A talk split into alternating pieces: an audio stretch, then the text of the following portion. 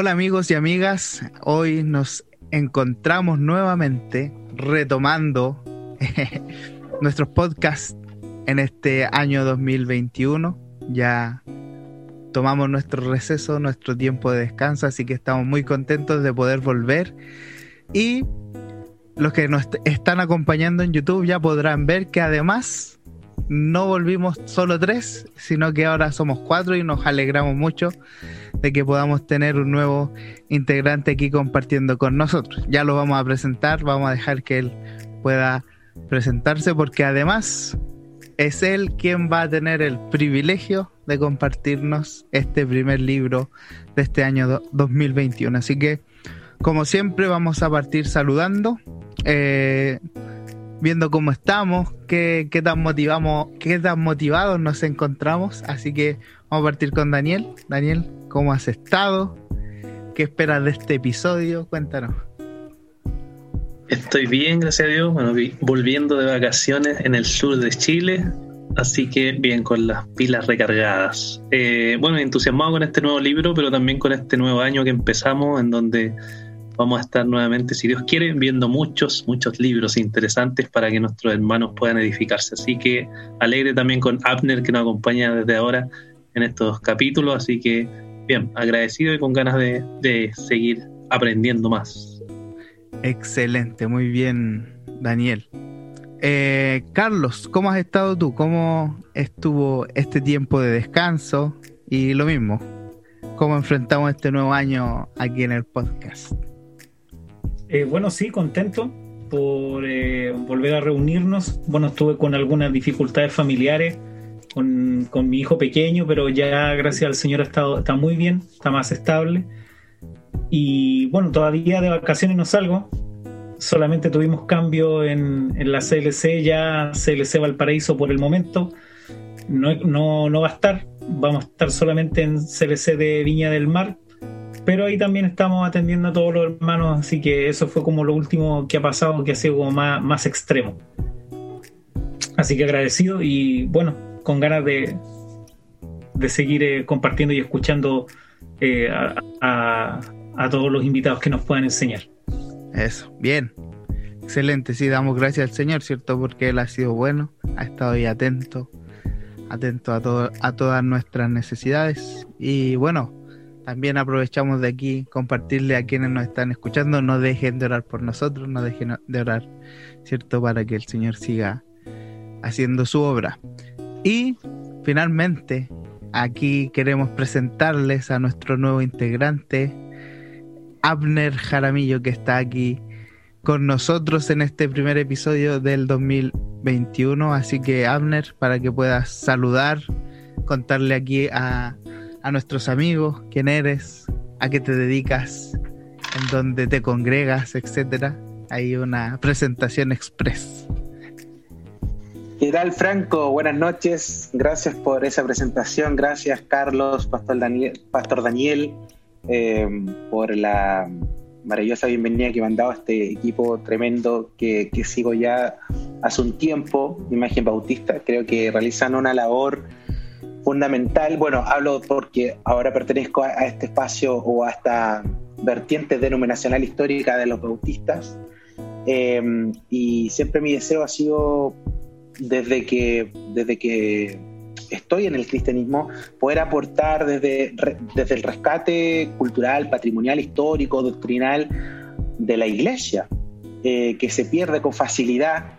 Y yo creo que mm, así como lo veníamos haciendo en, el pensamiento pentecostal, en el, en el espacio que participaba y que sigo participando, pero ya en un grado mucho más menor, eh, también hacerlo ahora en Imagen Bautista.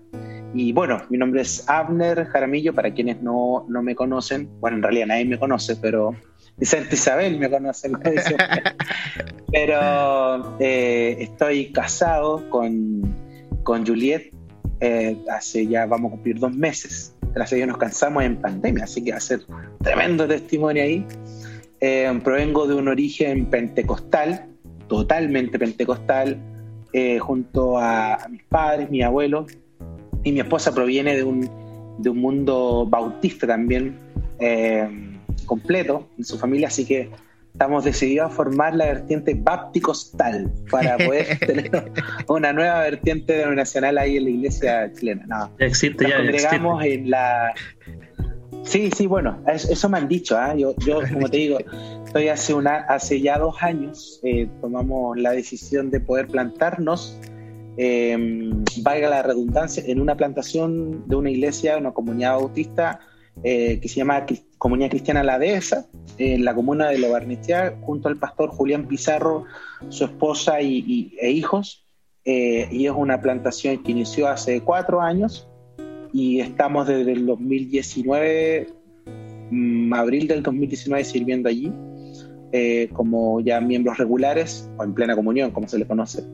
Así que ha sido interesante esta transición desde el mundo pentecostal al mundo bautista, siempre creyendo que eh, la iglesia es una, que es universal, que el Señor eh, gobierna la iglesia. Y bueno, y gobierna también eh, el mundo, como vamos a ver en esta reseña del libro, pero, pero confiados en que, en que vamos a seguir sirviendo a la iglesia y también esto es parte del servicio a la iglesia. Lo que hace Imagen Bautista es parte también del ministerio, es parte fundamental también para darle continuidad no solo un legado histórico, sino que también doctrinal de nuestras raíces, ya no solo como, como bautistas, sino como iglesia, iglesia de Cristo.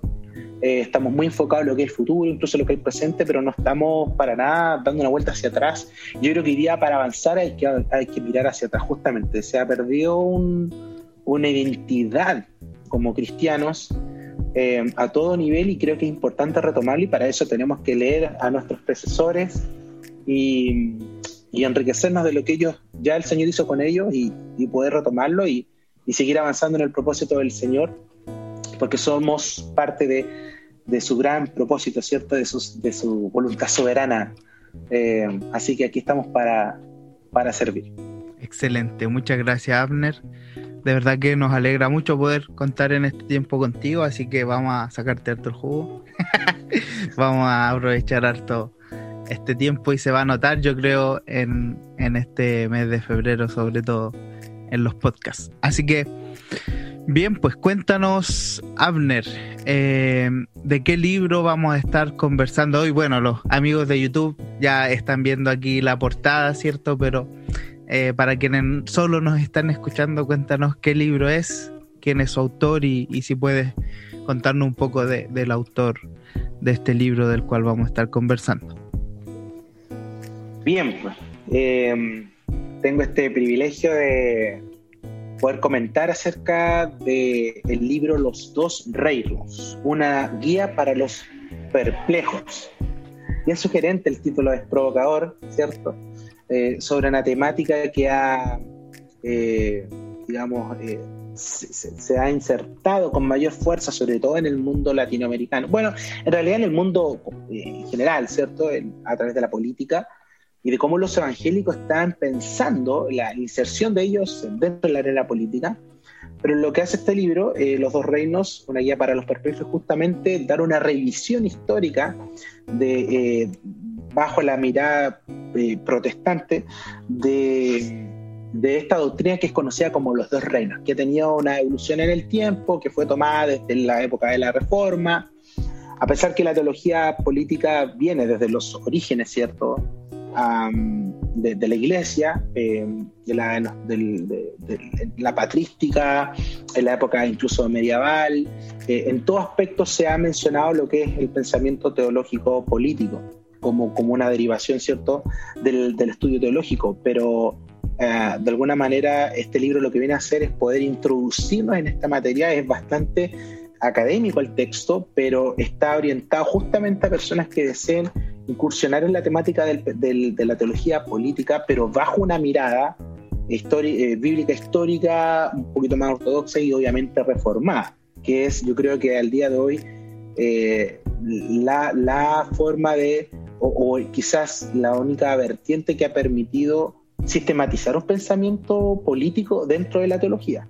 Lo que conocemos quizás con proyectos más modernos o más recientes son quizás provocados desde desde una posición más beligerante, más reaccionaria, más eh, eh, política cultural, pero no desde un pensamiento teológico. Yo creo que en eso la teología reformada, por más que sea resistida en muchos ámbitos, sobre todo en la, área de la soteriología, creo que es la que ofrece un sistema de pensamiento político más desarrollado y con, una experiencia empírica, tanto fallidamente, ¿cierto?, como, como con, algunos, con algunos aciertos también.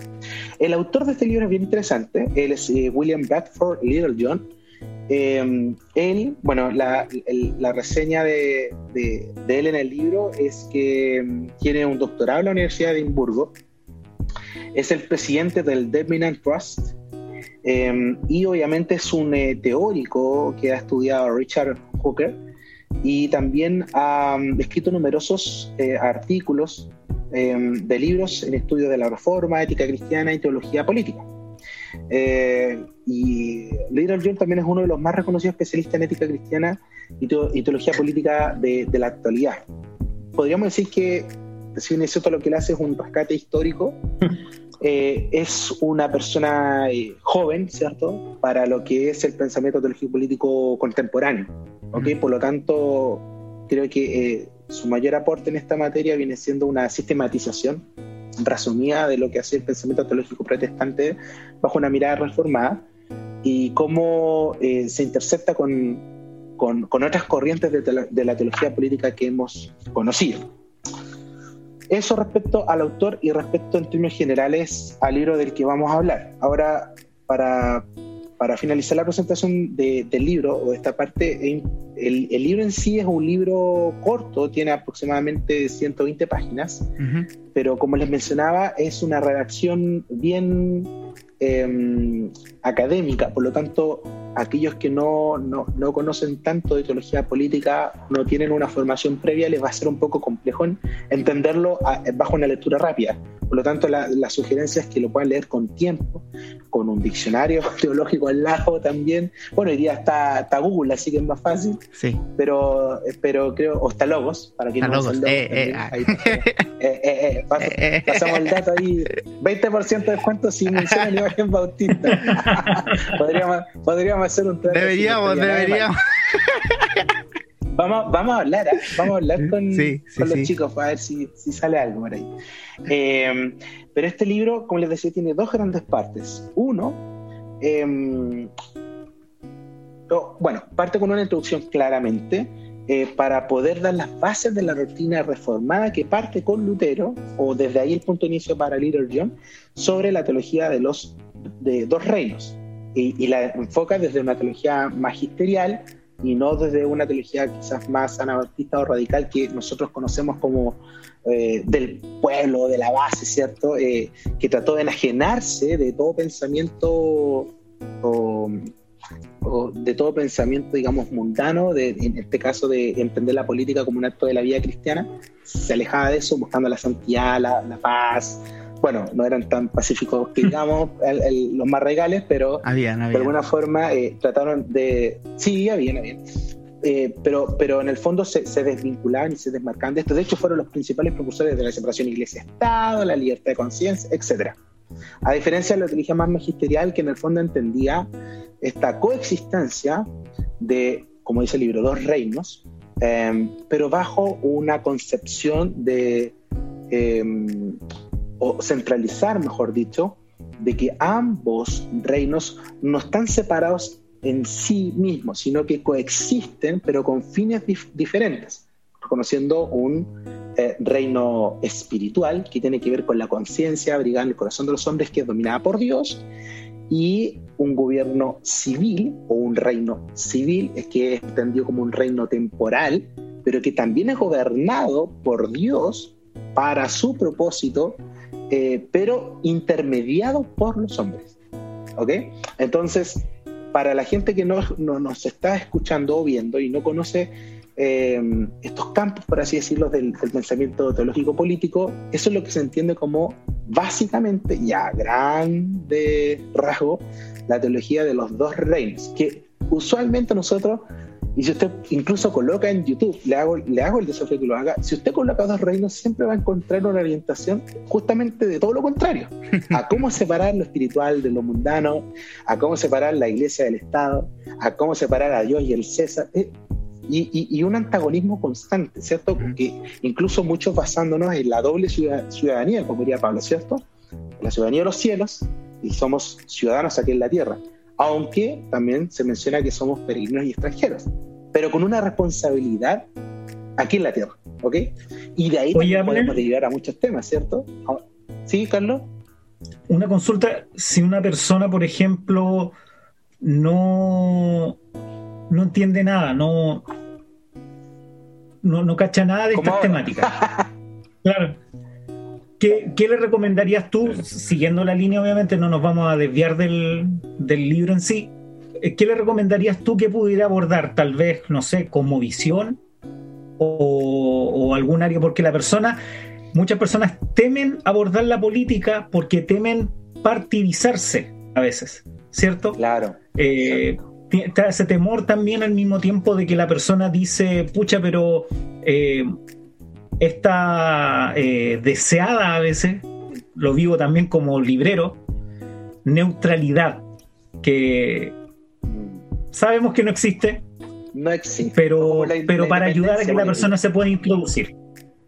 Sí, mira, eh, eh, es una muy buen, buena observación, y eso que, estamos en la introducción. Pero justamente en ese contexto yo creo que, bueno, literatura hay bastante, sí. Lo que pasa es que, que, que esta en particular abarca una tradición protestante histórica.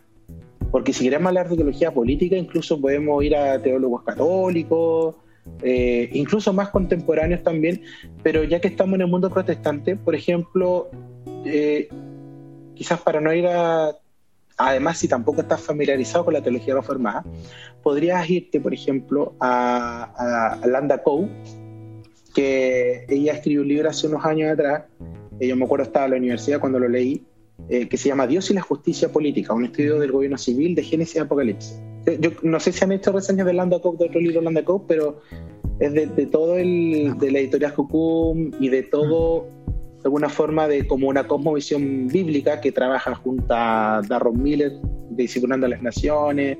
hace un poco de teología bíblica ese libro. Exacto, exacto. Eh, y de alguna manera eh, colocan justamente este tema de cosmovisión eh, pero de una manera mucho más aplicada a lo que es justamente el gobierno civil, pero por medio de toda la Biblia.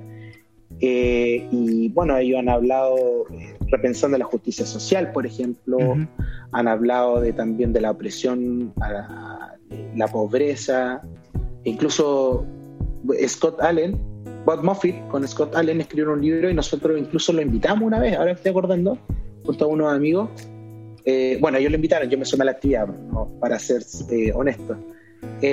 2014, eh, que se llamaba, que ellos son, el, libro se llama Si Jesús fuese alcalde, mm. y que aludía a un tema político, pero en el fondo aludía a un tema de responsabilidad social como cristianos comprometidos con una cosmovisión bíblica total, no parcializada, que es lo que hoy día se propone más desde el mundo latinoamericano, ¿cierto?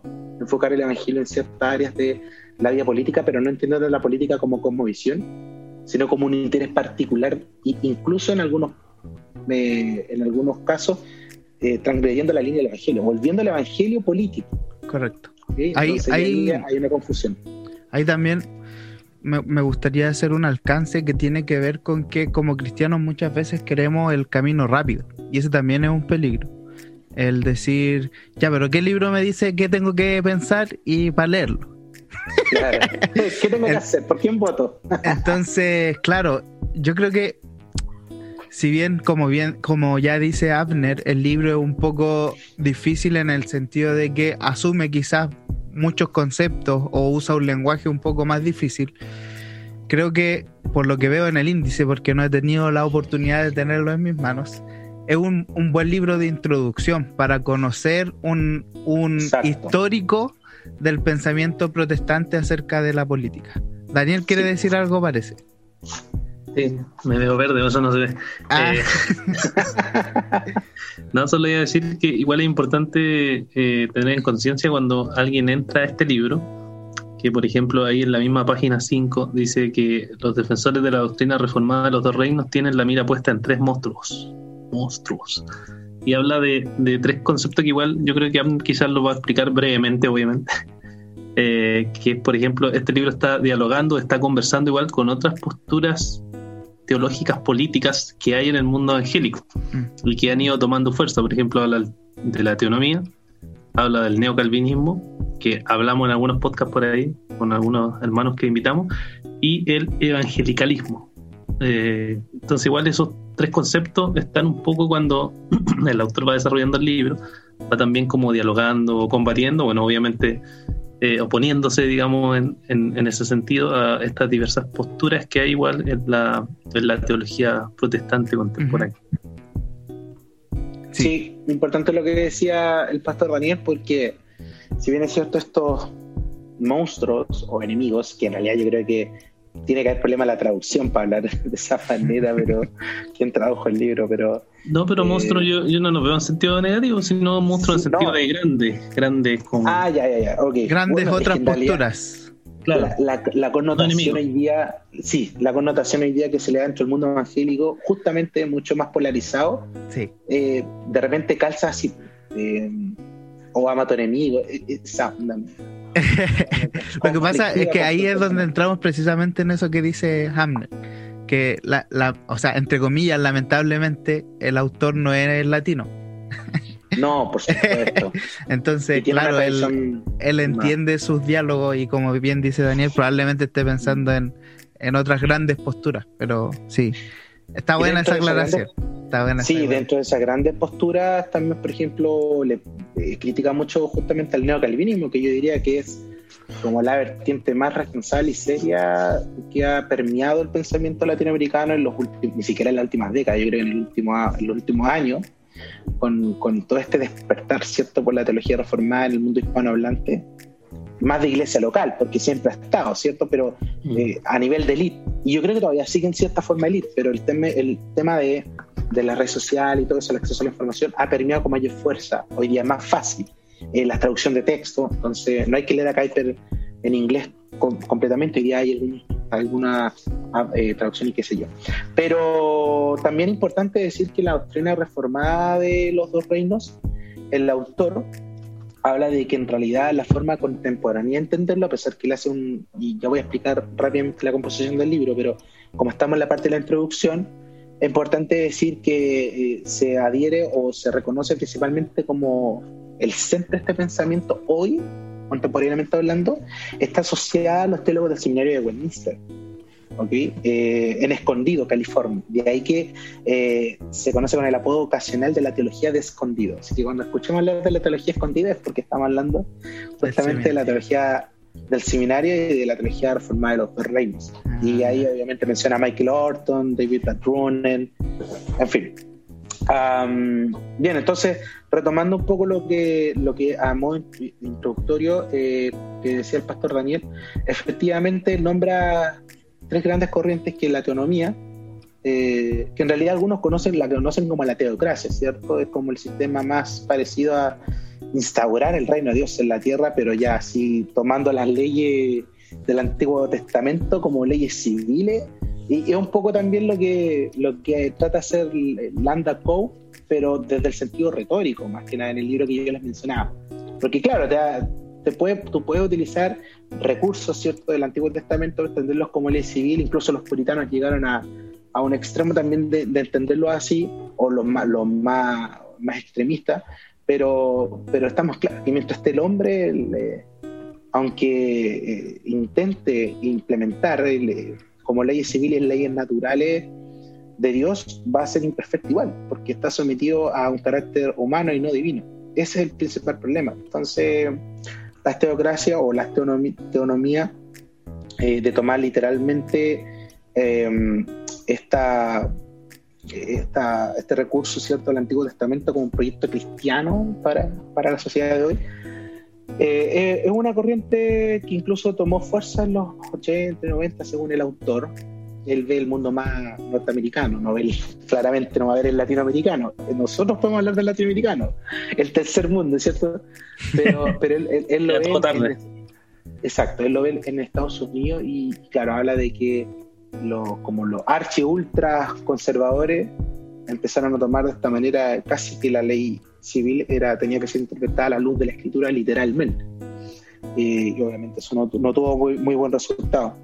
Eh, y bueno, ahí también menciona al neocalvinismo, que para aquellos que, que no están muy familiarizados, claramente su principal vertiente o representante es Abraham Kuyper, que fue un distinguido pastor holandés reformado, que, que generó, bueno, en, en, un momento, bueno, él se convierte siendo pastor, eso es muy curioso, pero la iglesia oraba por él, pero, pero hace una distinción entre lo que era la vía pastoral y la vía política, forma el partido antirrevolucionario, imagínense, a principios del siglo XX, cuando estaba todo convulsionado en Europa, eh, y, justamente él entiende una convulsión bíblica e instaura un sistema de, lógico político sobre eh, las esferas, así se entiende, ¿ok? El cristiano es y las esferas, que eh, sobre todas ellas está Dios, y una de las esferas es la vida política, y, construyen un pensamiento político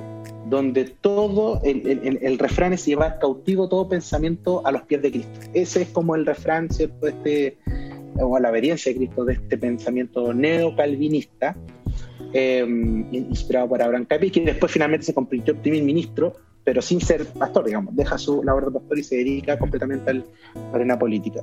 Y obviamente el neocalvinismo se, ocupa más de estos motivos como trascendentales, filosóficos de, de, estas prescripciones legalistas que buscaba la teonomía y le encuentro sentido obviamente mucho más práctico y haciendo este, este, separatismo, pero, pero siempre reconociendo que a pesar de que no estén conectadas, horizontalmente están conectadas verticalmente, que tiene que ver con la soberanía de Dios. Por eso un pensamiento reformado, ¿cierto? Y, y neocalvinista, pues, tiene de esa orientación.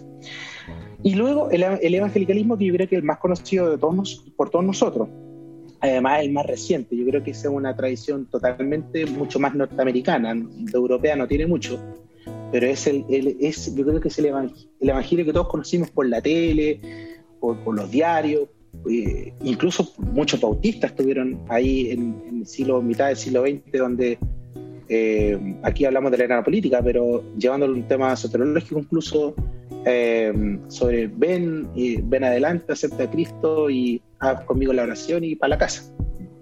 Eh, reduciendo así al Evangelio, ¿cierto? Eh, con buenos términos, con muy bien intencionados y con grandes ministros del Señor, pero eso se volvió la totalidad del Evangelio, porque no había otra forma de entenderlo. y creo que es un gran problema que pasa en Latinoamérica. Nos vemos el ombligo y no, no tomamos la, la, las, las raíces históricas de, de, dónde viene lo que nosotros estamos pensando. Entonces el evangelicalismo está también muy relacionado, algunos lo quieren relacionar al dominionismo, que en el fondo es como la implementación del reino de la tierra, pero a diferencia de la teonomía, el evangelicalismo tiene un proselitismo, ¿cómo decirlo? El fin último no es el político, el fin último es la evangelización, pero por medio del poder político.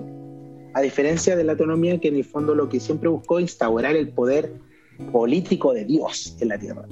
Ahí, es la gran diferencia. No sé si ustedes pueden eh, opinar algo diferente.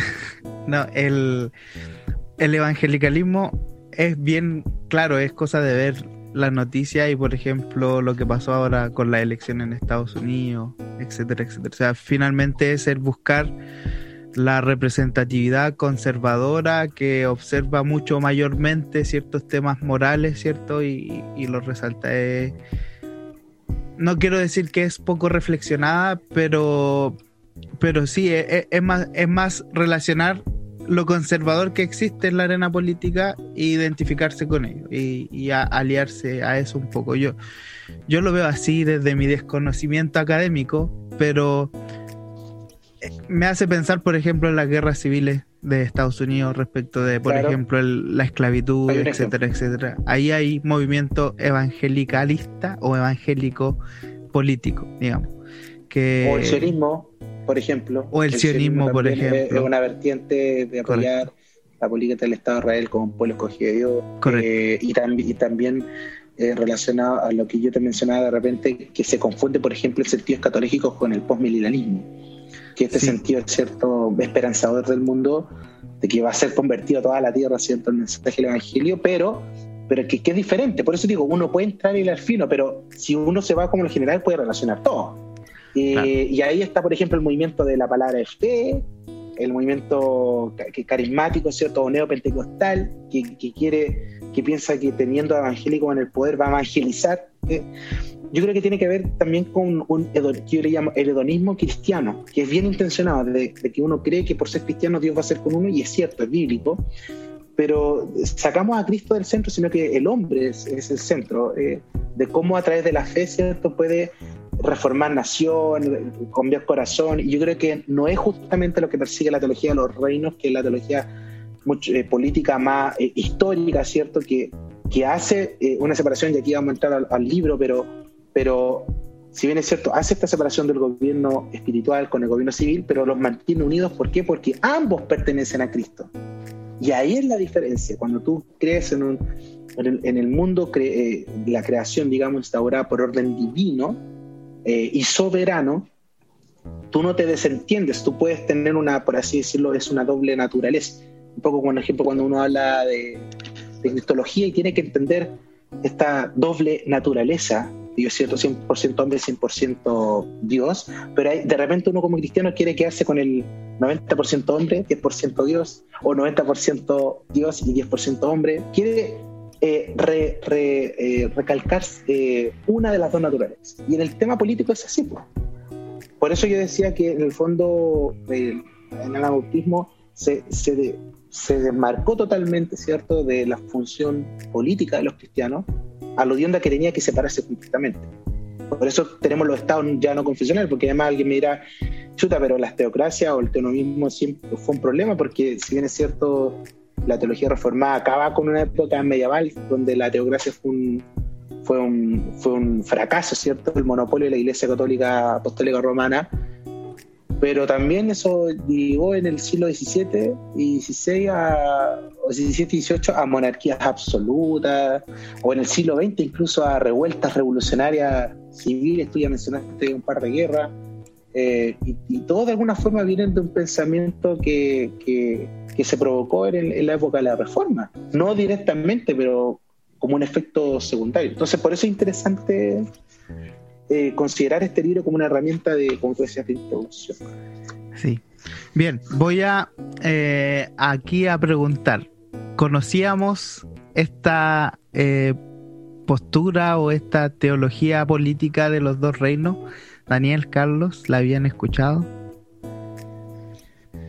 Yo la había escuchado lo había leído, pero así someramente, no, no, no a profundidad como este libro hace. Creo que este libro es gran aporte en el sentido de que eh, te introduce bien al tema y aparte lo que hace es tratar de corregir, según el autor, malas interpretaciones de la teoría de los dos reinos. Creo que eso es muy bueno y aparte haciendo un recorrido histórico eh, desde Lutero pasando por Calvino y otros autores, entonces te deja más o menos claro y después de ahí hacia adelante va a mostrar cuál es la contribución, que esa es una parte igual muy buena que, bueno, Amner seguramente nos va a contar en el capítulo 4 cuáles son las contribuciones de los dos reyes. Perfecto. Carlos. Eh, yo solamente hace muchos años atrás, conversando con, eh, con un hermano luterano que iba a la CLC, salió un poco este tema y me hizo como una conversación y me dijo, ¿has escuchado tú alguna vez de la teología de los dos reinos? Y le dije, no, no. Eh, pensaba así este asunto típico, el asunto de la más, eh, lo más conocido, que recién Abner también lo nombró, el asunto de separación iglesia y Estado. Claro. Pero él, claro, en, en su desarrollo me comentó brevemente, un poco más simplificado, eh, de lo que ya Abner, pero más detalles no, porque también el, después lo que eh, fui conociendo también por algunas de las literaturas que, nombró Abner, de, de Miller, etcétera, pude echarle un vistazo a algunas cosas, eh, pero igual que lo que dijo Daniel, la verdad que muy someramente, no más allá de algunos videos, me acuerdo haber escuchado y de, de algunos autores. Pero si alguien me hubiera dicho que la describiera, no. Claro.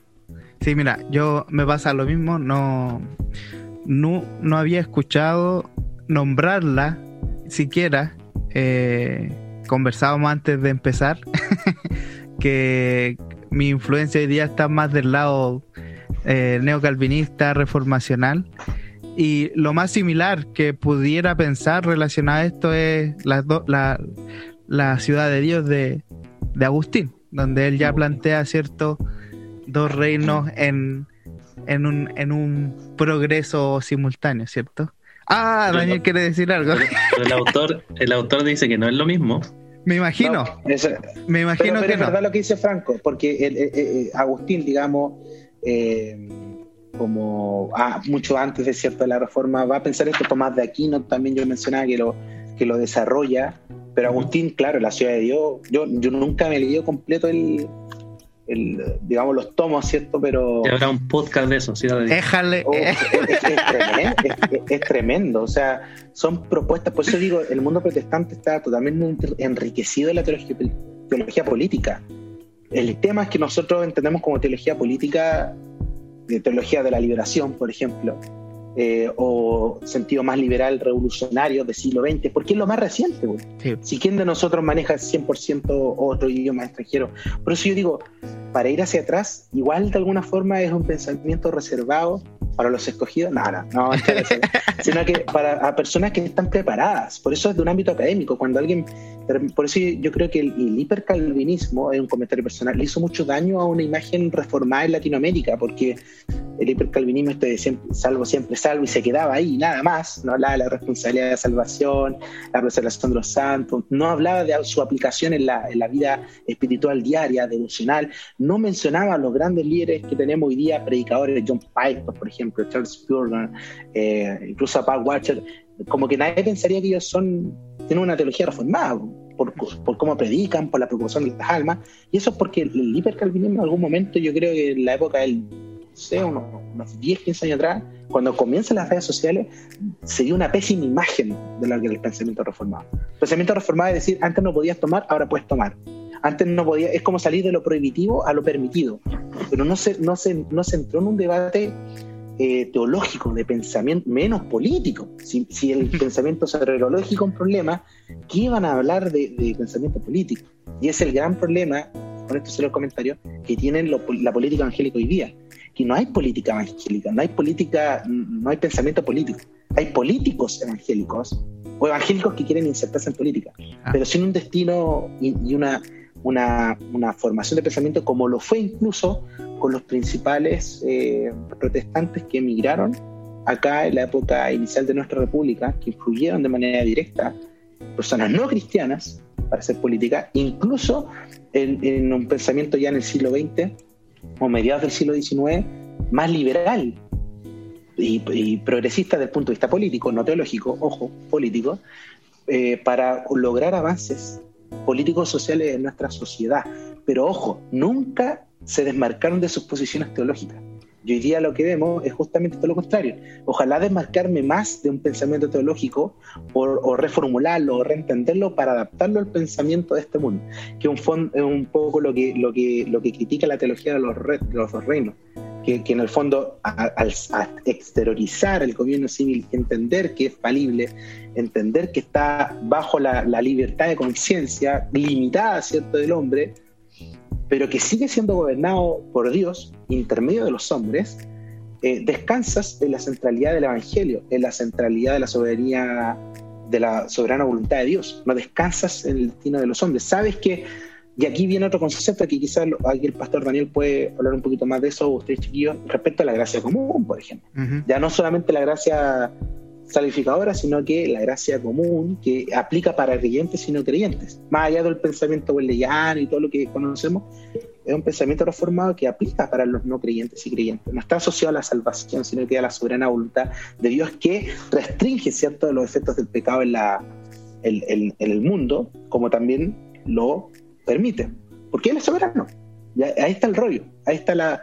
Por eso la teología de los reinos es una respuesta teológica política no es una respuesta política al pensamiento teológico de la época, es todo lo contrario.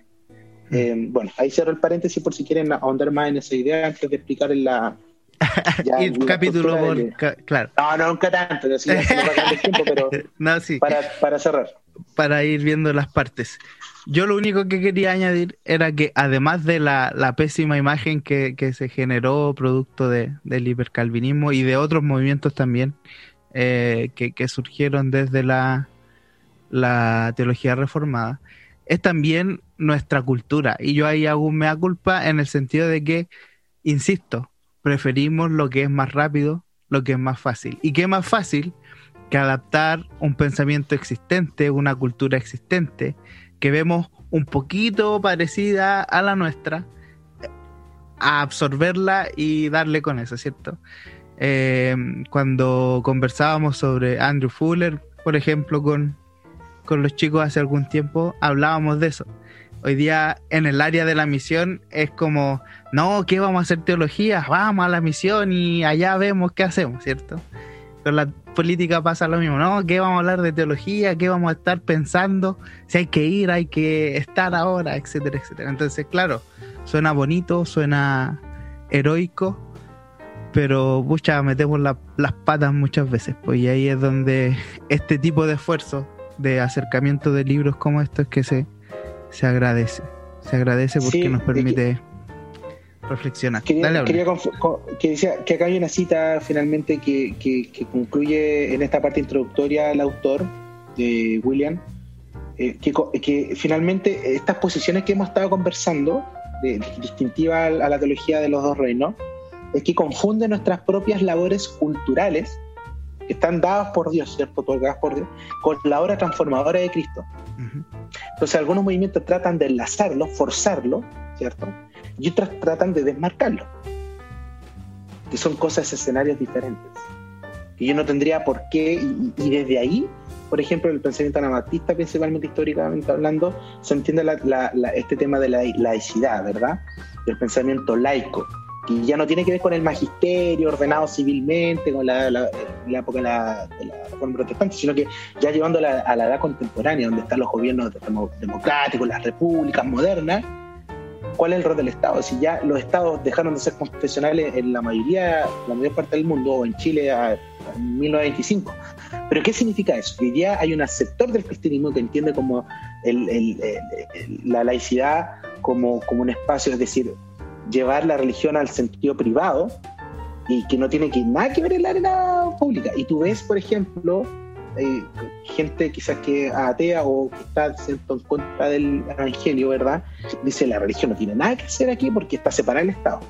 ¿Te das cuenta? Ahí eso es un sentido teológico político, pero que obviamente que es gnóstico o agnóstico, mejor dicho. No es protestante. ¿Te das cuenta? El protestante te dice, sí, finalmente vamos a separar esto, pero nosotros como cristianos entendemos que la naturaleza coexiste porque gobierna Dios sobre eso. Mm. Entonces, Él tiene que decir algo. Y, el hecho de que esté separado no significa que no pueda influenciar. Y no es el caso francés, por ejemplo, donde en 1900 eh, la laicidad o el laicismo es, estar, eh, es, un, es un gobierno ateo, no, no, laico, que permita la religión, que está en contra sistemáticamente de la religión. ¿Te das cuenta? Entonces, exacto, y no la promueve tampoco. Entonces, el, realmente aquí, eh, y ya con esto podemos entrar a, lo que él contribuye como pensamiento moderno sobre el Estado, la economía y la iglesia de, la teología de los, los, dos reinos, pero en el fondo es decir, ok, si vamos a pensar la, teología, tiene, perdón, la política, no puede ser desde, nuestro, ah, desde nuestros cimientos culturales no puede ser desde nuestra irrealidad indígena, no sé, como a algunos les gustaría sobre el plurinacionalismo, por ejemplo. Em, no puede ser desde concepciones meramente y única y exclusivamente individuales eh, o mundanas, por así decirlo. Porque también hace la excepción de que no porque sea del mundo es mundano, entendiendo que el mundo principalmente es creado por Dios para glorificar a Cristo y va a ser restaurado.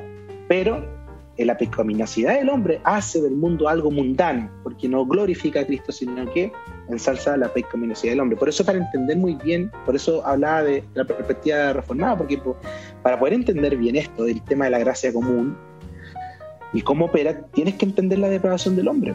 Porque si no crees eso, eh, de alguna forma te va a ser complicado entender cómo opera el pensamiento soberano de Dios, independiente que sea neocalvinista, autonomista eh, o, de la teología de los dos reinos, ¿cierto?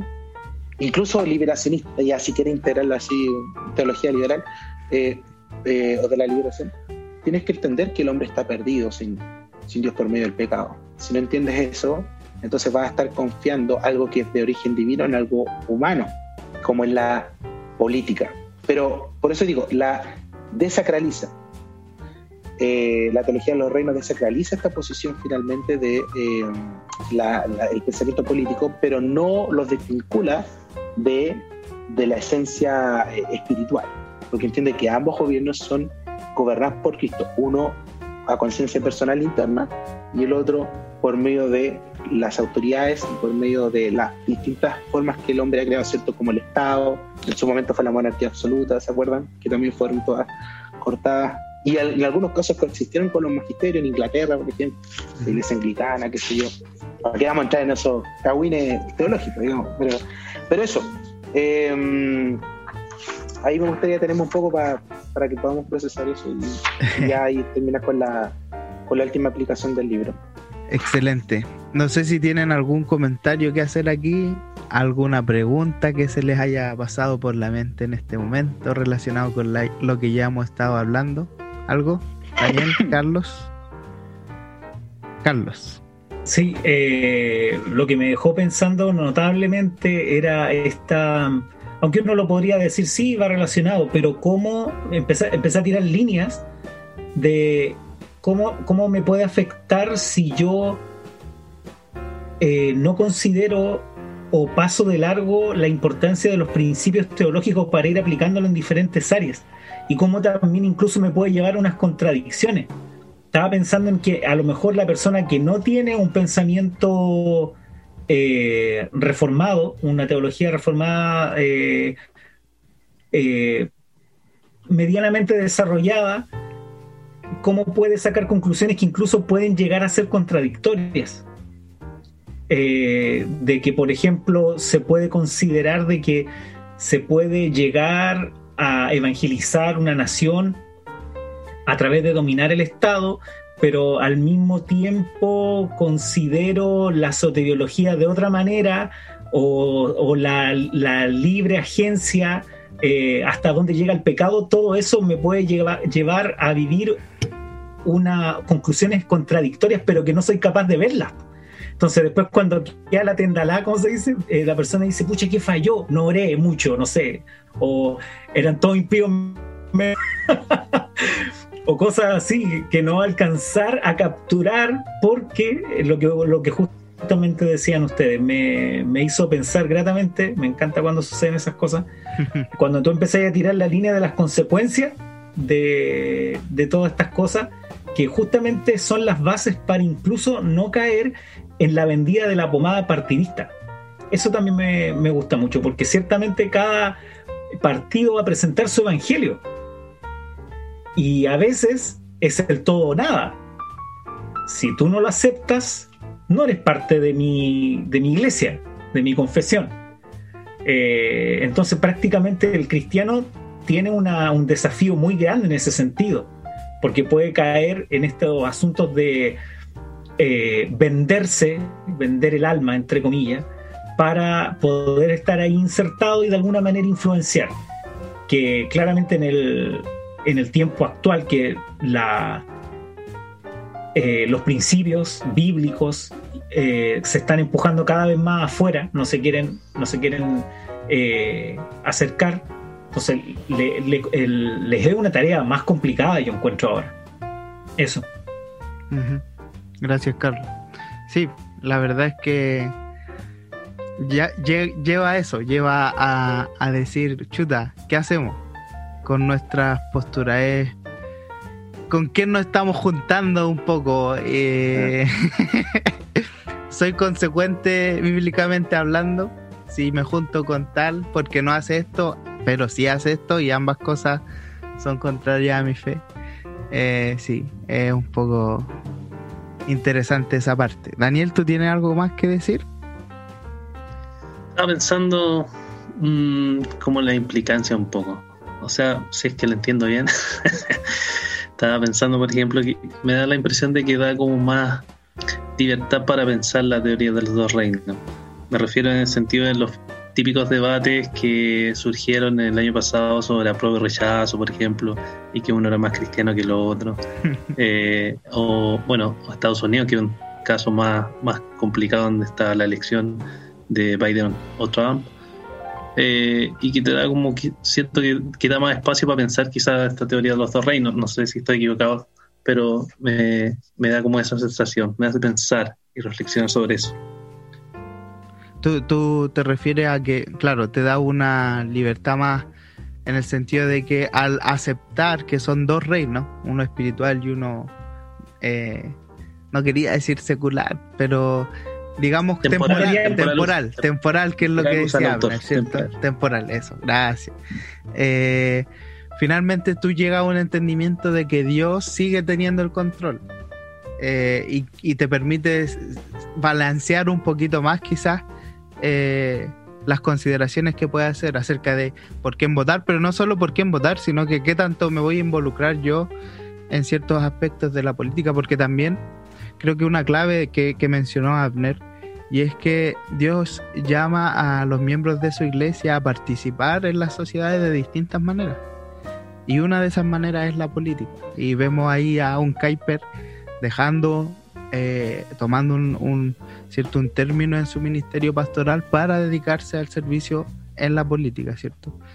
Eh, y claro, nosotros a veces queremos mezclar todo y, ahí también se hace un, poco una ensalada de cosas.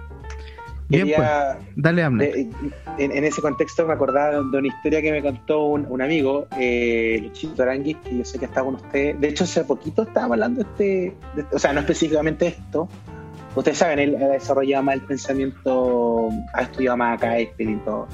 me decía que una vez hablando sobre pensamiento de, político y cristiano, y además él, trabaja mucho esa área, me decía que una vez estuvo eh, en, una, en una actividad en una iglesia neopentecostal. Que, que estos temas políticos que en el último tiempo han generado mucha sensibilidad, Efervescencia. Efervescencia y hemos visto hartos líderes, no, quizás no en Chile, pero sí en Latinoamérica. La iglesia en Colombia, por ejemplo, por el no, ¿se acuerdan? Por el tema de la, del acuerdo de paz. Eh, o en Brasil, que tienen un poder increíble. Curiosamente tengo amigos, mis mejores amigos, cada uno de ellos está representado en el mundo eh, bueno, pentecostal, neopentecostal, bautista, sí, pero son muy comprometidos con su línea denominacional. Entonces me encanta porque como que siempre cada uno me, da el mejor argumento para defender su presidente. Entonces uno se alimenta, ¿cierto? Y es increíble. Y agradezco a Dios por eso también, son muy buenos amigos. Pero me contaba que en esa actividad les colocó una imagen de, del tema de no sé si era teología política, pero era de pensamiento político cristiano, por así decirlo, una introducción. Entonces eran cabros jóvenes y les mostró a Santa Sofía. Le dijo, probablemente no tenía ni idea que, era, quizá alguno dijo que era patrimonio de la humanidad, por último. Le dije, mira, ese edificio por mil años fue considerable, y todo, todo se relacionaba a ese edificio. Él explicaba. Y ese era el centro del universo. Porque la religión era el centro de la vida del hombre y está destinado obviamente a, eh, como ahora representaría el cristianismo occidental y, del, absolutismo em, eh, religioso, ¿cierto?, de la época, mil años. ¿Y diría qué? decía, una mezquita. Entonces, decía, probablemente la gente que estuvo ahí pensó que eso iba a permanecer por siempre allí. Y, que, y, que, y que ellos iban a, a, conquistar completamente todo el mundo y probablemente en un momento sintieron que fue así. Pero los conquistaron. Mm. Entonces, ¿qué fue? ¿Falta de fe? ¿Que se fueron al mundo? que No. Es porque, Dios, por eso lo que decía Carlos es muy importante. Es porque Dios es soberano. Dios permitió aquello en su soberana voluntad en, esta gracia común, que yo insisto que nos suena súper lindo decir gracia común, porque es como que es como un pase, ¿cachai? Pero no, lo vemos desde nosotros, pero enfocados desde Dios. Finalmente, tú eres una parte más del engranaje. No eres quien dirige el engranaje. No eres el Mesías. De hecho, muchos ven a Lutero, ¿cierto? Con esa gran, mi conciencia es cautiva la palabra y, y Dios me ayude. Claro, pero no sé si lo dijo tan airosamente, probablemente lo dijo llorando, sollozando, porque él no quería generar ese quiebre. Él no quería, él quería que la Iglesia Católica retomara sus su, su, su, su, fundamentos bíblicos eh, después de tanto tiempo, pero ¿qué pasa? Como no hubo solución, hubo una división. Entonces, eh, cuando tú centras o te centras a ti mismo como un impulsador de, que vas a hacer los cambios, de que eres el llamado a, claro, estás, eh, ya estás perdiendo la centralidad del Evangelio y la centralidad de Cristo por donde quieras. Y a algunos incluso ni siquiera les importa la centralidad del Evangelio, lo que les importa es el prójimo, saltándose la centralidad de Dios. ¿Te das cuenta? Eso, eso es un problema teológico, por más que tú me digas, no, si yo no soy, no soy, siempre con mi señor hablamos ni calvinista ni arminiano. Eh, exacto, la etiqueta me dice, porque un día estábamos hablando de Apocalipsis, por ejemplo, y, claro, uno, uno tiene que generar una sistematización de lo que cree, y no es por ser más, más teólogo, teólogo menos teólogo. De hecho, el tío Sespro diría, todos somos teólogos, ¿cierto? tiene que ver con un compromiso, con nuestra fe, de poder ordenar lo que pensamos y creemos.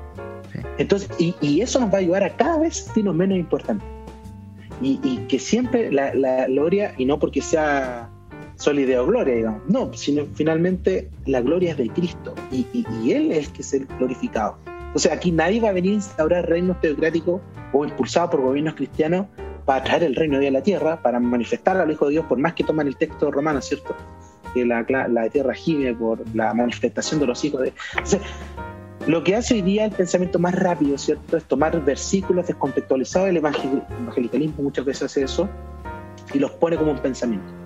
Pero, pero, pero desarrollar el pensamiento político, la teología política, toma años. Y aquí vamos, el, libro, eh, eh, aquí lo tengo, se demora tres capítulos en hablar sobre la introducción, eh, los dos reinos desde Lutero hasta Calvino, luego desde Calvino hasta Hooker, Richard Hooker, quien en el fondo también eh, eh, expandió este pensamiento de la teología de los reinos, y cada uno fue eh, reafirmando cosas del anterior.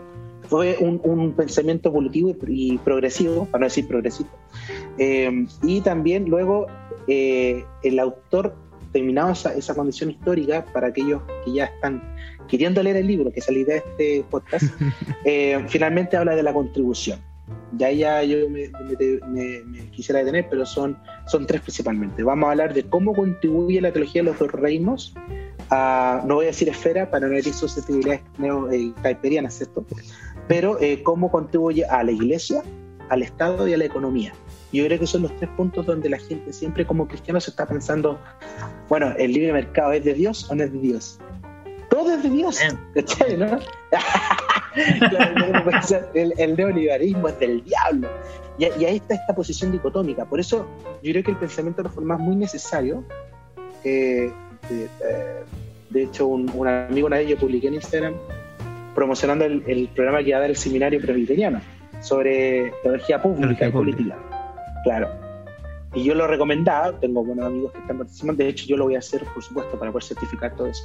Y un amigo me responde, ah, el pensamiento reformado, el único serio y responsable, porque yo le puse así. Yo, le iba a responder el amor del Señor, sí, pues el único, pero pensé, pensé en, ¿cierto? En, este, en este respeto mutuo, amor al prójimo, le dije, disculpa si te sentiste ofendido, pero la verdad he estudiado otro sistema, sobre todo los latinoamericanos o, los evangelicales, ¿cierto? Del dominionismo y todo, y no veo otra propuesta más seria, responsable y que, que haya tenido una continuidad histórica porque que nosotros no la conozcamos es problema nuestro, pero que ha estado presente ha estado siempre. La, la, la, la CDU en, en, Alemania, por ejemplo, no, no, vayamos solamente a Holanda, sino en Alemania mismo. ¿Cómo es posible que la influencia eh, desde una teología política protestante haya incursionado en partidos políticos? Eh, el fundador de, y esto es un dato también que, lo, que me lo dio Luis un día, eh, fundador también de la, de la CDU, en, me parece, ojalá no me esté escuchando, si no me va a retar, pero me parece que en Suecia eh, eh, eh, es pentecostal. Es pentecostal, ¿se dan cuenta? Entonces él no fue como, como pastor ahí a formar un partido político y buscar cargos políticos, públicos. Se, interesó en el trasfondo, ¿cierto? sí, era un, era un pentecostal de la Asamblea de Dios, que era un ex bautista, se me olvidó el nombre. Petrus. ¿No era, ¿no era ah, Levi Petrus? Sí, Levi Petrus, pero perdón, disculpa, el, el, el, el que escribe de él, me acuerdo, eh, Jorbon. Eh, ahí tengo el nombre, pero ¿por qué me acordé? Porque está en el libro de, de Reforma de Chile, que sacó hace poquito también sobre el pensamiento social cristiano o una propuesta política evangélica, que todavía no está a la venta.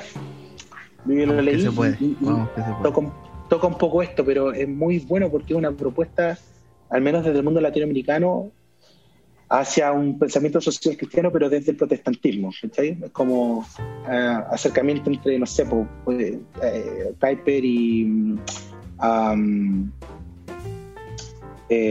Jack Maritain, por ejemplo. Ahí tienes una conexión desde el mundo católico y, protestante. Bueno, así que eso, pues las contribuciones de pensamiento chiquillos va a ser primero el rechazo a la idolatría, así lo, dice el autor, el papel cambiante del Estado y la relevancia duradera. ¿Qué quiere decir? Que en el fondo él centraliza que la teología de los dos reinos va a ir en contra de, la idolatría, tanto como la sacralización de la institución religiosa, como la iglesia, ¿cierto? Obviamente alude a los gobiernos confesionales magisteriados, eh, donde efectivamente la iglesia va a pasar a ser casi una policía eh, ciudadana que está controlando absolutamente todo y que no glorifica a Cristo, sino que posiciona al hombre y puede caer en esta idolatría, como también caer en la idolatría de, esta de este separatismo y decir, ok, la organización política lo es todo y el Evangelio pierde poder, pierde influencia en el mundo público. Y un poco lo que busca los pensamientos más latinoamericanos, siento en, en centralizar la idea del Estado como... Bueno, ahí habla también del pensamiento de Thomas Hobbes, el Leviatán, por ejemplo, que también tiene influencias de la teología de los dos reinos. Eso me pareció súper interesante, ¿eh? como el pensamiento teórico político, em, también de grandes autores como Thomas Hobbes, eh, está presente en la teología de los dos reinos, como tomándola como una influencia eh, protestante. Y luego eh, hablar de también la relevancia duradera, que en el fondo entendemos que esto es un gobierno temporal y va a pasar. ¿Ok? Cristo, va a gobernar, ya, ya gobierna, pero su reino no ha sido instaurado porque es un gobierno temporal, civil temporal. Y con la gracia común, alguien me puede decir, bueno, entonces, ¿por qué hay tanta maldad o tantos líderes? ¿O por qué está Maduro? ¿O por qué hay una China comunista, etcétera, etcétera? Bueno, porque la gracia común lo ha permitido, pero también la gracia común lo controla. Dios es el que da y resiste esa gracia común, tanto el creyente como el no creyente, por lo tanto, no está todo en la soberanía de él. Así que no va a pasar más allá. El hombre no se va a terminar autodestruyendo. Como es lo que pretenden algunos cristianos. Ahí tendríamos que preguntarle a los israelitas del tiempo de Nabucodonosor, ¿cierto? ¿Por qué está Nabucodonosor? Claro, exacto. Y que después reconoció y dijo, adoremos al Dios de Daniel, y se lo olvidó. Sí. ¿Te das cuenta? No perduró. Eh, eh, José no perduró. Eh, el mismo Daniel, que tanto se habla, ¿cierto? Eh,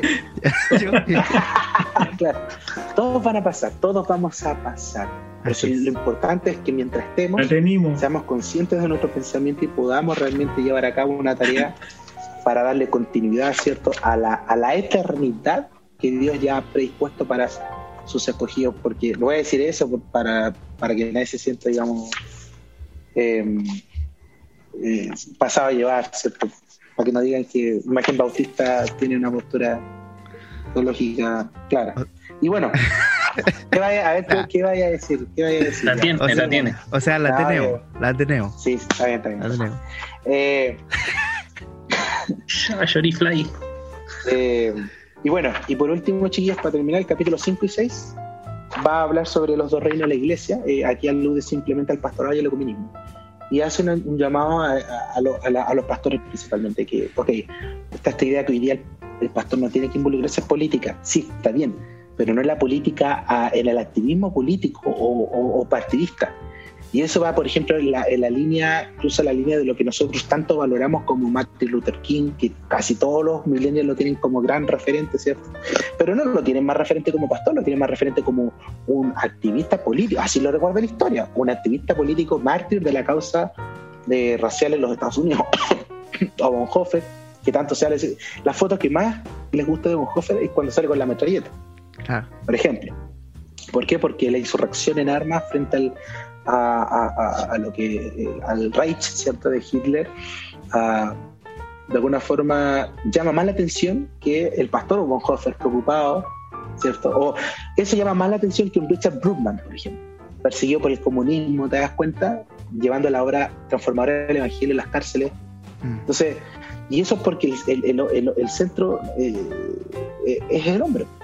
Y, nadie podría traer a Bonhoeffer aquí y decir, ¿realmente tú quisiste ser un activista militar eh, pastoral? Un, pastor militar? Una cosa así. Podríamos apuntarle eso. bueno, el profesor Manfred ha, hecho, ha escrito harto sobre él.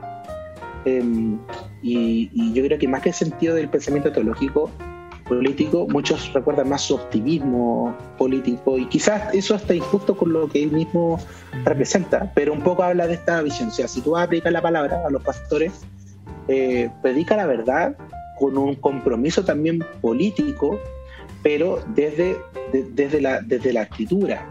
Eh, y no tengas miedo de expresarlo así. Me acuerdo de Albert Boller, ¿cierto? No nos podemos callar, o predica la verdad en una era postmoderna, ya en los, en los 90 lo decía. Y finalmente el ecumenismo. El ecumenismo, entenderlo como la, la iglesia universal, que somos uno, pero no confesionalmente, ¿cierto? Eso nos va a separar, obviamente litúrgicamente también, pero tenemos que buscar, buscar la unificación, no para ser eh, una iglesia eh, unificada, sino que el espíritu de unión en nuestra diversidad. Y eso obviamente va eh, en contra de lo que muchos líderes quieren, ¿cierto? Implementar un sistema eclesiástico único, que bueno, dentro del dispensacionalismo todos conocen con la gran ramera, Babilonia, el anticristo, relacionado al tema escatológico. Pero allí, hablando del pensamiento teológico político, seis razones que promueven dentro del cristianismo, por ejemplo, con la iglesia católica, por ejemplo, podríamos unir fuerza, pero no en el sentido confesional, sino que en el sentido del pensamiento político. Y yo, claramente ellos lo, han desarrollado también muchísimo, ¿ok? Eh, y bueno, después los dos reinos en el Estado, este es bien interesante porque yo creo que el que más toca es la contingencia chilena. Y él, de hecho, se, se refiere a lo que, no exclusivamente a lo que pasó últimamente en Estados Unidos, sino de lo que, porque este libro se escribió en de 2016, 15, si no me acuerdo. Entonces ya venía con este tema de, de lo que iba a aparecer con Trump y todo esto. Eh, y, y, habla de cómo efectivamente los gobernantes van a pasar, Dios los va a permitir pero sigue siendo temporal. Es un gobierno temporal mediado por los gobernantes, pero es, sigue siendo de, Cristo. Y es difícil entenderlo porque finalmente uno piensa que los gobernantes vienen a instaurar un nuevo orden, ¿cierto? O vienen a instaurar, o, un, pensamos que el presidente cristiano va a instaurar el orden de Dios en la tierra. ¿Te das cuenta? O siempre se toma ese versículo de cuando gobierna el justo, la, tierra se alegra y todo el rollo. Eh, de alguna forma sacar estos versículos a tanta idea loca, con la mejor de las intenciones, lo único que, promueve son cosas que nunca han estado establecidas en la escritura. Em, porque finalmente no es el gobernante llamado a instaurar un nuevo orden, sino que el orden ya está dado por Dios. Lo único que hace el gobernante es em, hacerlo permanecer, retomarlo, sea creyente o no sea creyente. ¿ya? Por eso también la, la provisión de lo que nosotros conocemos como las leyes civiles, muchas veces de ellas tienen influencia cristiana occidental. ¿Dónde la gente aprende de la moral? ¿Dónde los abogados aprenden de la moral? De las figuras históricas, aunque ellos no crean que es una figura divina, pero de la figura histórica de, Jesús, eh, del cristianismo, incluso de algunos del judaísmo.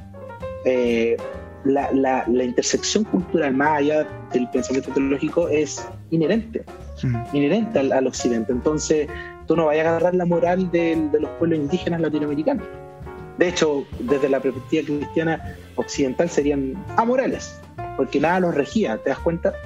Entonces, eso es importante saberlo. Y eh, que finalmente, eh, aunque tú tengas gobernantes cristianos, que puede ser un buen deseo, nada de ello va a transformar la vida de las personas. Lo único que transforma redentoramente la vida de las personas es el Evangelio de Jesucristo. Y obviamente, como está hablando de una perspectiva teológica reformada, habla de la gracia salvificadora, ¿cierto? Que es para sus escogidos. Pero independiente de eso, tú puedes buscar transformaciones culturales para el no creyente y aunque no sea escogido para salvación, igual puede cambiar y mejorar su calidad de vida, su, su comportamiento, por ejemplo, la figura, qué sé yo, de la, de la, familia, por ejemplo. Es para el creyente y no creyente. Que el no creyente no quiera creer en ese modelo tiene todo su derecho. Pero un gobernante debería saber que si se, si se adhiere a la, a la figura eh, de la familia eh, bíblica o histórica, eh, va a ser de bien para la sociedad. No reconoce que es la única, por supuesto, porque si no sería una imposición literalista y ya haríamos los gobiernos confesionales, monarquía absoluta, porque no es por la fuerza, ¿ok? Pero sí tiene el derecho a promover eso, y eso es lo que hoy día creo que el mundo evangélico no entiende. Cree que porque no puede implementar la Biblia, a bibliazo la ley, la ley de Dios, siente que no puede influenciar por medio de la ley de Dios. Y es ahí donde está el problema, porque los cristianos sí deben promover el pensamiento bíblico, no, no, no instaurarlo a la fuerza, por supuesto, pero sí promoverlo. Y no vemos que se promueva. Vemos al contrario, que eh, se le quieren meter más cosas para hacerlo más amplio y que no, no genere conflicto con, con nadie ni con nadie. Ahí, Y por último, te corto ahí un poquito. El, sí, me llama la atención en el, en el- precisamente en ese capítulo que habla de que el reino o el Estado está para mantener el orden natural. Y eso también es clave, el que el cristiano entienda para qué Dios eh, le dio al Permite hombre esta... Permite el Estado, ¿cierto? ¿Por qué permite que un hombre gobierne finalmente? Y es precisamente para que él mantenga el orden. Entonces, si nosotros como creyentes sabemos que esa es la función del Estado, al momento de pensar, por ejemplo, en quién votar, nosotros debemos procurar recordar para qué la persona va a estar ahí. Que como tú bien destacabas, no es para que predique, si lo hace genial, ¿cierto? Si puede ir a interactuar y es cristiano y puede predicarle Es el evangelio a sus compañeros, genial. Así es. Pero a lo que voy es que su labor principal no va a ser predicarle el, el evangelio a los ciudadanos, sino que establecer leyes que guarden y protejan el orden natural que Dios ha establecido. Es súper interesante porque es lo que cambia Exacto. y lo que nos, nos, nos lleva a, a pensar bien. En la página 87 dice que él esboza este enfoque, ¿cierto?, de los dos reinos de la política en cinco puntos. Cristo reina a través de gobernantes e instituciones terrenales para preservar su buen mundo, como tú mencionas. El reino temporal de Cristo es indirecto y mediado de una manera que su reino espiritual no lo es. Si te das cuenta, la teología de los dos reinos prevalece que eh, en el caso del gobierno espiritual, eh, que también es donde Dios gobierna, pero a diferencia del civil es que Dios no tiene intermediarios, trata directamente con el hombre y a través de su órgano que es la iglesia, la vida en comunidad, ¿te das cuenta? Entonces, por eso la conciencia, cuando se habla de la libertad de conciencia, es algo delicado. Yo sé que ustedes han tratado esto de, en otros podcasts, pero el tema de la conciencia también es limitado. No es que yo sí tengo libertad de conciencia y en realidad ah, voto por, eh, qué sé yo, cualquier cosa. Sí, tienes la libertad, pero tu conciencia también está limitada, tiene que estar influenciada y tiene que estar gobernada. Y eso es lo que nosotros nos resistimos, porque nuestra esencia quiere creer una cosa, quiere creer que este es el camino, cuando la, la- la Biblia te indica que no. Y no es porque la Biblia escrituralmente salga explícito, sino porque el entendimiento de la escritura, por eso digo, la visión más histórica, eh, eh, teológica, bíblica o ortodoxa, nos, nos ha enseñado a través del tiempo. Si nadie está descubriendo el hilo negro, esto. Eh, por eso es importante considerarlo de esa manera, no como algo abstracto, sino que algo muy práctico. El reino temporal de Cristo sirve para guardar el buen orden de la creación. El reino temporal de Cristo no puede separarse completamente de su obra redentora. Y en el ámbito político estamos llamados a testificar en el reino temporal de Cristo de una manera distintivamente cristiana. Es decir, yo no voy al mundo político para instalar el reino de Dios, pero no por eso no voy a influenciar cristianamente la política, por medio de valores, por medio de agendas. Yo entiendo que hay un sector hoy día, por ejemplo, en Chile, con el proceso constitucional que estamos viviendo, yo, yo entiendo muy claramente que los millennials se quieren desmarcar de esta agenda valórica sexual genital que ha puesto el sector más conservador, hablando de los valores como no solamente de- de- del tema de la homosexualidad, matrimonio igualitario, aborto, está bien, y habla de la pobreza, la, la desigualdad, la injusticia social, que también son valores que ha promovido el pensamiento teológico político cristiano. Por supuesto, pues si ¿Dónde han emergido más? De hecho, hasta más Weber habla de la ética protestante y, el espíritu del capitalismo, eh, aludiendo a que las naciones más desarrolladas del siglo XX fueron las protestantes, por lo mismo, po, porque el pensamiento cristiano promueve el desarrollo, promueve el trabajo, promueve la dignidad, ¿te das cuenta? Entonces no es un tema espiritual. Pero, ¿qué pasa? Que, que en ese afán de poder dar otra agenda valórica, anulan la otra. Entonces, ambas son relevantes, no son excluyentes. Y es por eso que tú te das cuenta que hay un, pensamiento parcializado, tanto el conservadurismo con su única gran agenda y el pensamiento más progresista que tiene su única agenda que parcialmente obedece a sus propios intereses. Y por eso la teología de los dos reinos es una propuesta muy seria, muy, eh, muy desarrollada para aquellas que eh, encuentran insuficiencia o, disconformidad con los liderazgos eh, evangélicos que hemos visto en el último tiempo, donde realmente hemos tenido, eh, o, Dios en su tiempo cierto ha permitido que pastores muy renombrados sean como referentes públicos cuando no fueron llamados a eso, fueron llamados a, generar asociaciones gremiales frente al Estado, fueron llamados a pastorear, ¿te das cuenta? Entonces, yo creo que eh, el mundo laico es el que tiene que ir avanzando en esta materia, pero es imposible que el mundo laico avance cuando la misma estructura eclesiástica no quiere darle espacio y no quiere formarlos. Y por eso tú tienes cristianos tan connotados, qué sé yo, Manfred Benson, me acuerdo por ejemplo de Tomás Recar en el caso chileno, para aquellos que no son de Chile, gente que ha promovido soluciones en políticas públicas referente a la educación, referente a la filosofía, pero no están metidos o no son reconocidos por el mundo evangélico Vox Populi como referentes. ¿Por qué? porque para ellos el referente evangélico va a ser el pastor que va a ir a denunciar al presidente, o va a ser el pastor que va a salir a la calle y marchar con el pueblo. ¿Te das cuenta? Es un activismo, pero no es el que llega con una respuesta política o influencia a quienes gobiernan. No tenemos referentes en el ámbito de la medicina, por ejemplo. O sea, quizás los tenemos, pero no son los líderes de la iglesia, o no son conocidos por la iglesia, sino que conocen al pastor que es médico, conocen a Miguel Núñez, por ejemplo de la IBI. ¿Te das cuenta? Él es un es pastor, pero es conocido por pastor, no por médico. Y aprovechamos que es médico y que hable del coronavirus. ¿Te das cuenta? Ese, es lo, eh, y claro, eso es lo que propone eh, los dos reyes. Y finalmente la economía, eh, donde obviamente está el dios mamón, el dios al dinero, y claramente aquí coloca en jaque lo que muchos de nosotros también estamos viviendo hoy en día, donde el cristianismo se pronuncia en torno a, a temas valóricos quizás más de la agenda de la, de la vida privada, ¿cierto?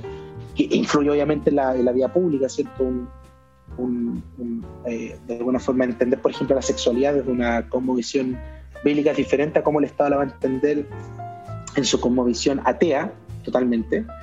Eh, pero sí, por ejemplo, cuando habla de la pobreza, la iglesia y el cristianismo siempre se identificó con los más pobres. Los anabaptistas se materializaron prácticamente pobres para, para vivir con ellos. El problema es que nunca le ofreció una vía de salida a la pobreza, el gran problema. Pero, pero en cierta forma, eh, lo que hace la teología de los dos reinos es decir, no podemos perder esta preocupación, pero tampoco nos podemos justificar dentro de nuestra espiritualidad para simplemente dejarlo como está. O sea, si nosotros decimos los pobres siempre estarán con vosotros, estamos siendo igual de irresponsables que, el conservadurismo fundamentalista que nosotros criticamos o del liberalismo progresista activista político que criticamos, ¿te das cuenta? Por eso es necesaria la prudencia y la orientación del Espíritu Santo de la vida en comunidad para entender esto como una cosmovisión bíblica, histórica y no como un, aliento político con, eh, parcial o, contemporáneo que, que va a pasar de acuerdo a lo que está viviendo el país, sino como un compromiso de vida. Yo digo de repente que, por ejemplo, el tema de la pobreza, hay personas que van a querer seguir siendo pobres, claramente hay desigualdad. El, el, modelo, por ejemplo, capitalista, que además viene del mercantilismo inglés, ¿cierto? Anglosajón, del siglo XVII, con orientaciones protestantes, eh, o la acumulación de riqueza, tiene una noción, David Ricardo, tiene una noción protestante. Pero ¿qué pasa? Que justamente como el hombre ha intervenido y no ha sido, no ha respondido una ética cristiana en muchos casos, esto se ha perdido. Y es ahí donde la, gente piensa que el neoliberalismo no es cristiano o que acumular riqueza no es cristiano y te va a sacar contextos bíblicos del, del Antiguo Testamento o que va a hablar del, de la vida del huérfano aludiendo al sistema de pensiones. Entonces, si tú vas a hacer ese ejercicio, es el camino corto, es el camino proselitista, es el camino de la respuesta eh, con un sable en la mano, ¿te das cuenta? Pero eh, lo que propone el cristianismo histórico es algo mucho más profundo. Y, si te das cuenta, las principales universidades fundadas fueron de origen cristiano, que hoy día ya no promueven el pensamiento de porque se ha secularizado y se ha perdido la fuerza, pero y bueno, y el, gracias al liberalismo teológico así lo XX. Pero, pero no podemos perder esa fuerza espiritual ni tampoco reemplazarla por nuestras obligaciones eh, culturales.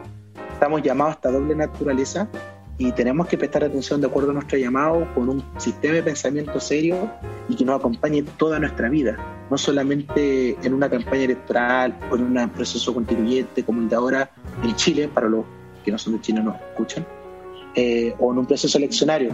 O sea, se criticó a Bolsonaro y con esto cerro, o a Trump porque llevaba la Biblia en mano. Sí, claramente es un acto que no debiésemos hacer, pero resulta que como que en realidad no solamente que usen la Biblia, están en contra de que usen la Biblia, están en contra de que hayan autoridades cristianas, ¿cachai? El, problema es una autoridad cristiana y eso mm. nunca ha sido un problema, nunca ha sido un problema, es la instrumentalización del, del Evangelio con fines políticos, pero el cristianismo siempre ha tenido un pensamiento político desarrollado, pero nosotros no lo conocemos por nuestra, por, nuestra vista corta histórica que tenemos eh, desde el lado del, del hemisferio sur, que ha obedecido, como dice el libro, a posiciones más evangelicalistas de Norteamérica en el siglo XX y algo de autonomía con, con, respecto a la edad medieval o incluso en, algunos casos reformados eh, iniciales, pero es porque no hemos visto hacia atrás con, con una alguna más amplia. Así que eso es el libro, chiquillos. De los dos reinos, una guía perpleja. O sea, perdón, una guía para los perplejos. Para los perplejos. Muy buen libro. Eh, como siempre decimos aquí, la invitación, hermanos, es que ustedes puedan adquirir el libro, leerlo, sacar sus propias conclusiones. Ya tienen de aquí harta motivación para leerlo. Y mientras Abner hablaba, me, sonreía porque me acordaba hace algún tiempo, sobre todo cuando estuvieron estas discusiones, se citaba mucho a Spurgeon, por ejemplo, eh, mostrando ahí sus debates y sus discursos contra el marxismo. Em, pero yo estoy, o sea, no pero. Y además este año decidí leer devocionalmente el libro La chequera del Banco de la Fe. Y él asocia muchas promesas a la atención de el pobre, por ejemplo. O sea, era, era una preocupación que estaba constantemente en su corazón. El pobre, el huérfano, eh, la viuda. Entonces, claro, eh, a veces, como tú decías, para justificarnos en, no sé, nuestras falencias, muchas veces queremos mostrar que un sistema es más bíblico que el otro y, damos priorización de ese modo, pero tenemos que empezar a pensar honestamente qué es lo que la Biblia nos exige como creyentes, si es que vamos a participar de la política como políticos, eh, y si no, como ciudadanos del país al cual el Señor quiso eh, enviarnos o en realidad ponernos para poder ser bendición. En todo tiempo, ¿ah? no solamente en elecciones. En todo tiempo. en todo tiempo. Así es. La vida entera. Daniel, ¿algo que comentar, Carlos? No, a mí me quedó clarita la idea y la, y la aplicación es muy interesante respecto a, las áreas que va el libro. Excelente. Carlos. Sí, muchas gracias, Abner. Eh, la verdad que sí, de un, un temazo, como se dice, se pueden hablar varios podcasts con cada tema, pero también para entusiasmar siempre el, objetivo de que los hermanos puedan comprar el libro y poder también aportar también al, desarrollo de la literatura y al mismo tiempo de la formación. Así que muchas gracias, hermano. Excelente. Bien, hermanos, nos vamos a despedir de este primer episodio del 2021 de tiro largo, fue de tiro largo, así que esperamos que puedan disfrutarlo y que pueda serles de bendición. Eh, pueden acceder a este libro, ya está en varias librerías online y si no verlo en el catálogo de teologiaparavivir.com. Así que eso, gracias Abner una vez más por esta reseña y nos estamos encontrando en una nueva oportunidad en la siguiente eh, revisión o reseña de un libro en nuestro podcast de Imagen Bautista. Que estén muy bien. Chao, que estén bien. Chao, nos vemos.